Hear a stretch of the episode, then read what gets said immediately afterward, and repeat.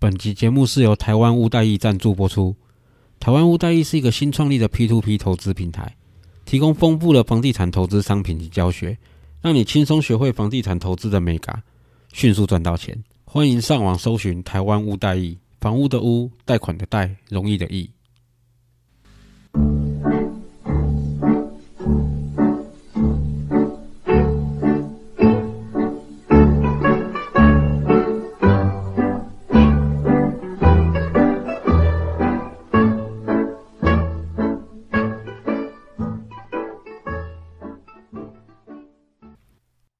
大家好，我是 Alan，A.K.A. 真大少爷，欢迎收听我的频道。现在是三月三号晚上七点钟。一开始先感谢各位，昨天凌晨的时候上了一集，然后晚上的时候又上了一集。那看流量看起来大家是一天就听了两集，我其实蛮感谢大家的啦。虽然说目前的流量啊、后排名啊看起来还是不怎么样，但其实有一小部分人支持我，我就觉得很开心哦。那我也会尽全力做大家更喜欢听的话。今天下午刚好跟一群朋友聊天啊，从二十几岁认识到现在啊，大家都认识蛮久了。有的在做投资，有的开公司，有的走政治路。啊，聊天的话题天南地北啊，因为大家都有做过投资嘛，所以当然还是以投资为主啊。聊一聊，不知道为什么聊到最近最夯的凤梨的话题上，于是我们就聊到台风这只股票。然后我也讲我的心得嘛，因为我以前买过阿巴罗密欧的一五六。那台风这间公司以前有一段时间是它的总代理，很特别哦。台风是做罐头的公司，它竟然会是一间汽车总代理。我不知道现在各位比较年轻的投资者对台风有没有印象？因为它在我们那个年代是一只主力常伸手进去大搞特搞的股票，而且还是老板联合外面的主力一起搞。其实对那时候身为操盘手的我们来说，我不知道这样讲对不对啦。它是一个有点像教科书范例，不管你是要做内线还是不要做内线，怕被主力搞，它都是一个很标准的教科书范例，所以我们都蛮熟悉这件事情的。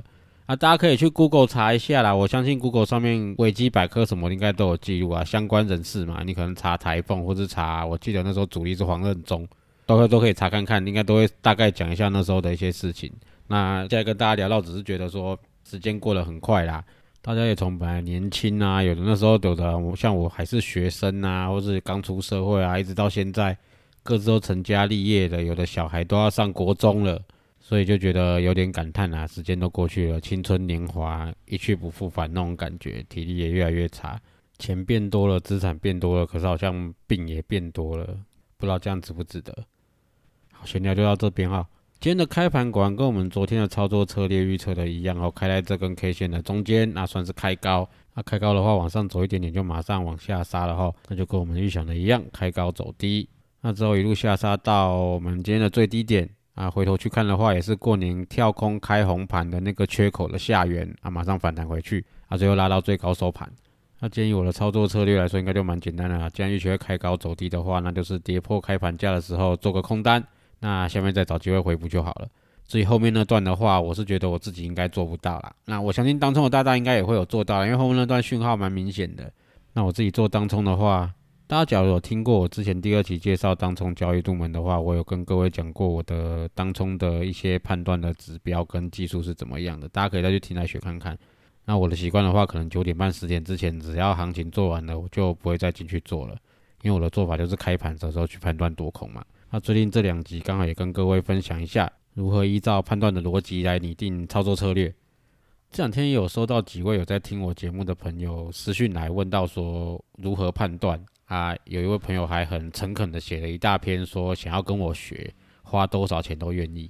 啊，我是觉得没必要这样啦。我今天就是开这集，就是要讲我是怎么判断的这些经验，跟各位分享啊，也不用花什么钱，只是各位真的要比较认真去做功课，然后尽量多跟周遭其他人分享我的节目就可以了。我看到我的流量增加，我就会很高兴。而且我的技术说简单，听起来蛮简单的，但是说难的话。因为教我的人自己是学 K 线形态的，他也是算是老前辈啦，所以他用他自己的一套方式来教我啊。一开始其实很简单，也就是学那些 K 线的形态的名称，什么子母线啊，什么红三兵、黑三兵啊，什么反转形态，反正离离扣扣之类那种你在书上看到的那种形态，其实他都教我一轮。我相信这些东西大家应该看书也看到烂了啦，因为基础嘛，你一开始学的技术分析的话，一定是从 K 线开始学啊，然后你会接触到这种 K 线的形状嘛，什么上影线、下影线，什么纺锤线，还有什么我也忘记了啦。反正就是从这些开始学嘛，然后再就是学复合 K 线嘛，就是我刚刚讲的那种 K 线形态嘛，什么黑三边、红三边那些，就刚刚讲过了。这个你书上应该看到很多啦，所以单纯看完这些，我相信你也看完了这些了，你大概跟我一样会觉得没什么用。但是教我的人是从实战经验里面教我的，也就是说边看盘边学，所以要全部学会可能需要花一点时间。那其实我也不知道该从哪开始教，因为我也不太会教人啊。我们就从这两天的一些 K 线的形态来跟各位讲说我是怎么去判断的，然后判断出来的操作策略是怎么做出来的。我们就回头看这一段时间的 K 线啊，大概是从开红盘之后开始哦。你可以看到啊，开红盘之的跳空开高，然后到上礼拜的跳空下杀，其实上面整个是个倒状反转，所以整个操作的主要重点会着重在造成倒状反转的这一根 K 线上面。那我是以这次当例子哈，那假如是底部的倒状反转的话，你就反过来想就可以了。我们回头看二月二十六号那天的 K 线哈，是一根实心的大黑 K，这很明显嘛，短线的资金要么停损，要么停利，很急着往外跑，所以才会造成这一路下杀的情况啊，底下完全没有任何的支撑，就这样一路到了收盘，那代表也没有新的资金进去了，所以隔天会怎么开出来就很重要。依照书上说的嘛，倒状反转就是一种趋势反转的信号。你要化解的话，你必须要用更强的讯号去化解它，也就是另一个倒状反转。所以，好，我们现在很简单的，明天假如要开高的话，那就一定得跳空开高，而且跳空开高之后得继续往上拉，拉出一条长长的红 K 线。那也至于尾盘杀一点或怎么样的，就完全不在意。你要看到一条长长的红 K 线，代表向上的趋势还是持续的。所以好，第一个策略出来了。假如跳空开高的话，而且要高过这条 K 线的最高点，然后一开始又往上走的话，那你其实可以进场去做多。好，回过头来另一个想法哦，这样发生的几率以过去的经验来讲，其实很低。真正比较常发生的是隔天会走一根被包在这根 K 线范围里面的一种拇指线的形态，这是几率最高的。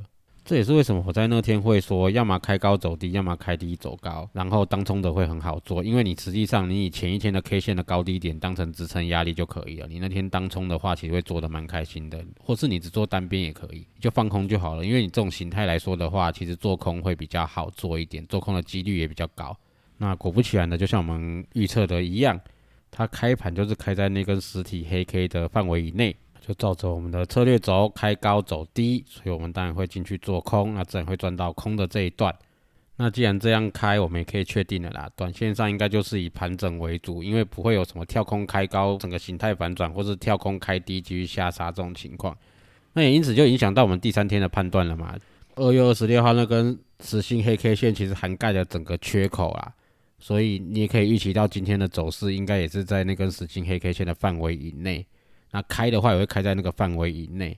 既然是盘整的话，既然上有压下有撑的话，那其实也是很简单嘛。第三天我不也讲嘛，开高走低，开低走高，那在里面上下起手就好了。所以操作策略拟定以这两天来看是很简单的啊，我们就抓三个方向就好了。第一个就是跳空开高，假如高过这几天 K 线的高点，然后又持续往上走的话，那我们就可以继续进场做多，因为代表趋势又反转回去了，又持续往上走了。那跳空开低，或是直接开低过这几天 K 线的低点的话，或是低过缺口下缘的话，那我们也可以预期到哦，趋势真的要往下走了。目前判断的真的是一个很中期的修正。那短线投机性的资金，不管是停损还是停利的出场，也有可能造成走势进一步的往下滑。那我们当然就可以进场做空，甚至可以做一个波段的空单都可以。好，这两种都是有可能发生但几率比较低的方向，所以我们最要做的就是。开在缺口中间，开在 K 线的中间的时候，我们要做的是什么？那很简单，回到刚刚讲的，开高的话，还有接近缺口上缘，或是接近那个前边那个黑 K 棒的上缘的话，我们就可以进场做空。那进场点也很好抓，不管是开高还是开低，上涨或下跌，就抓在破开盘价那个时候就可以了。但是应该那没有开低的疑虑啦，因为这两天都是收最低，所以回到第三天的这根 K 线来看，事实上就是。照着我们的预测在走，那我们就只要执行我们的操作策略就可以了。所以其实不是我准，而是我把可能的走势都已经设想好了，然后拟定好我的操作策略了。我只是知道这样子发生的形态是几率最高的一种。你说有没有可能昨天或今天就跳空开高冲上去了？当然有可能。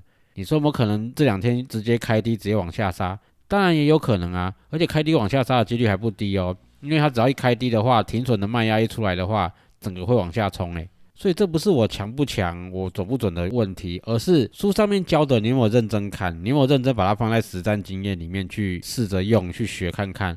不一定你要进出场，但试着用这些方式去观察，在这种特殊形态的情况下，倒转反转就是一种特殊形态。照着书里面教的判断的方法去做记录、做功课，一步一步慢慢记、慢慢学，久了内化到自己心里了，很多东西其实就变成本能了。像我这两天也是一看就知道啊，应该会怎么走。好，那我要怎么做？短短几分钟就设想好了，隔天就等开盘，就这样子而已啊。所以啊，就像我刚刚一开头讲的嘛，要花一些时间，要靠实验来累积经验，之后才会成功。学任何东西没有什么速成法啦，就算让你跟在大大旁边学，你不认真不用功，你到最后还是会输得一败涂地啊。甚至说你花钱去跟人家学的话，我也是觉得没那种必要啦。其实很多东西。自己认真研究就可以了。网络上问几个大大，听大大看他们怎么讲就可以了。不要听大大说哦，觉得他好准哦什么的。你要听那个大大怎么样去判断出来盘怎么走，他要怎么做的这种逻辑，这才是你真正要学的。就像在 Club House 里面的房间里，我看到高抛大上来，我就直接问他：哎，这两天当冲怎么样啊？你知道他一个不小心把他交易的逻辑讲出来了吗？那天我还很认真的跟底下的人说：“哎，你各位啊，有没有认真在听啊？高手把他的逻辑不小心透露出来了啊！你只要学会这个逻辑的话，你运用这些逻辑去判断的话，你也可以变得跟他一样啊！我是不知道那天在里面的人有没有认真在听，有没有认真在记下来？那假如你没听到的话，其实也没关系。我今天这样讲的这些，你也可以从里面去判断我的交易的逻辑。因为你要我去整理出一大堆的例子来教谁的话。”那我还真的不知道该怎么整理，该怎么教，因为很多东西其实是记在我脑袋里面的，刻在我的脑袋里面的那个已经变成本能了。我也只能发生的当下说，哎，对，这就是某某某某情况，我们应该要做好怎么样怎么样的操作策略。我也只能这样子而已。所以我是建议各位在每一次每一位大大分享他的交易的时候，你要看的不是说大大你好准，我要跟你学。各个高手在写文章、在谈话的时候，一定会透露一些蛛丝马迹。你可以在里面学到很多东西，多听、多看、多记录、多学。基本常识不是什么废物。你再回头去看那些教科书上的范例，其实你你现在会觉得好像没什么用，实际上其实他们很有用，只是如何应用你不知道而已。随便找一位在某方面技术很强的高手，然后看着他的文章，看着他的脉络，你自然而然久了，你就会学到他的一些逻辑或是策略了。我会希望大家去多听一下我的第一集讲的东西。你投资新手该如何入门？里面有一点，你要去问一个高手问题的话，我的建议是你带着答案去问他，你的做法、你的逻辑是怎么样的？你请他帮你挑出里面的错误，而不是直接丢个问题，是跟他说：“我想跟你学，请问你怎么做的？”我相信每位高手大大都会傻眼，因为他也不知道怎么跟你讲。但是，假如你带着你的答案去找他的话，诶，我这只股票我怎么看的？我怎么判断的？啊，结果我判断完，好，你可能有赚钱没赚钱没差，或是你停损了，但你觉得不对，是哪里不对？请这些高手大大来指点你哪一个点上做错了。大部分功力比较深的这些高手们的话，你要他去说哦，我把你我所所有的东西都教你的话，这样有困难，因为这要讲出来很难，因为对大部分来说变成本能了。但是，假如你是拿着你的一套交易策略去找这些高手的话，他们可以很轻易的挑出你中间有哪些逻辑是不对的，或是有哪些逻辑是，诶，你这个跟我不太一样，你不一定对，不一定错，但你要不要试着去改看看，或是你要再试着去验证看看。这样子问问题才是真的问到点上，也让这些高手大大们比较容易能够去回答你。所以再去重听一下我的第一集，认真听，你要怎么去学习，你要怎么去问高手大大问题，认真听一下。好，最后我想跟各位分享一下我的一点心得。我日常跟身边有在跟我学股票的人讲，我很喜欢看一个影电影，叫做《中华赌侠》，里又是有古天乐、有张家辉，还有注意内部。啊，古天乐在里面叫阿酷，我喜欢他在赌马的时候讲的那句话。他说：“赌马就是一门统计学，他不是在看哪只马行，他在看哪只马不行。技术分析也一样是一门统计学，我们就是以过去曾经发生过的形态来判断我们该怎么做就可以了。”好，简单分享到这边。那各位有问题的话，也可以私讯给我，我会尽量的回答各位。今天我们也不讲房地产了，因为我看时间也够了。下一集我们再来讲围绕重建该注意的一些事项，然后还有法排物的一些投资的情况。那我们当然还是会继续讲股市期货的一些行情的分析跟判断。最重要的是，希望大家能够多多订阅我的频道，多多支持啦。有 Apple Podcast 的各位的话，也尽量帮我上去去留个五星的评价，给我鼓励一下。好，谢谢各位，拜拜。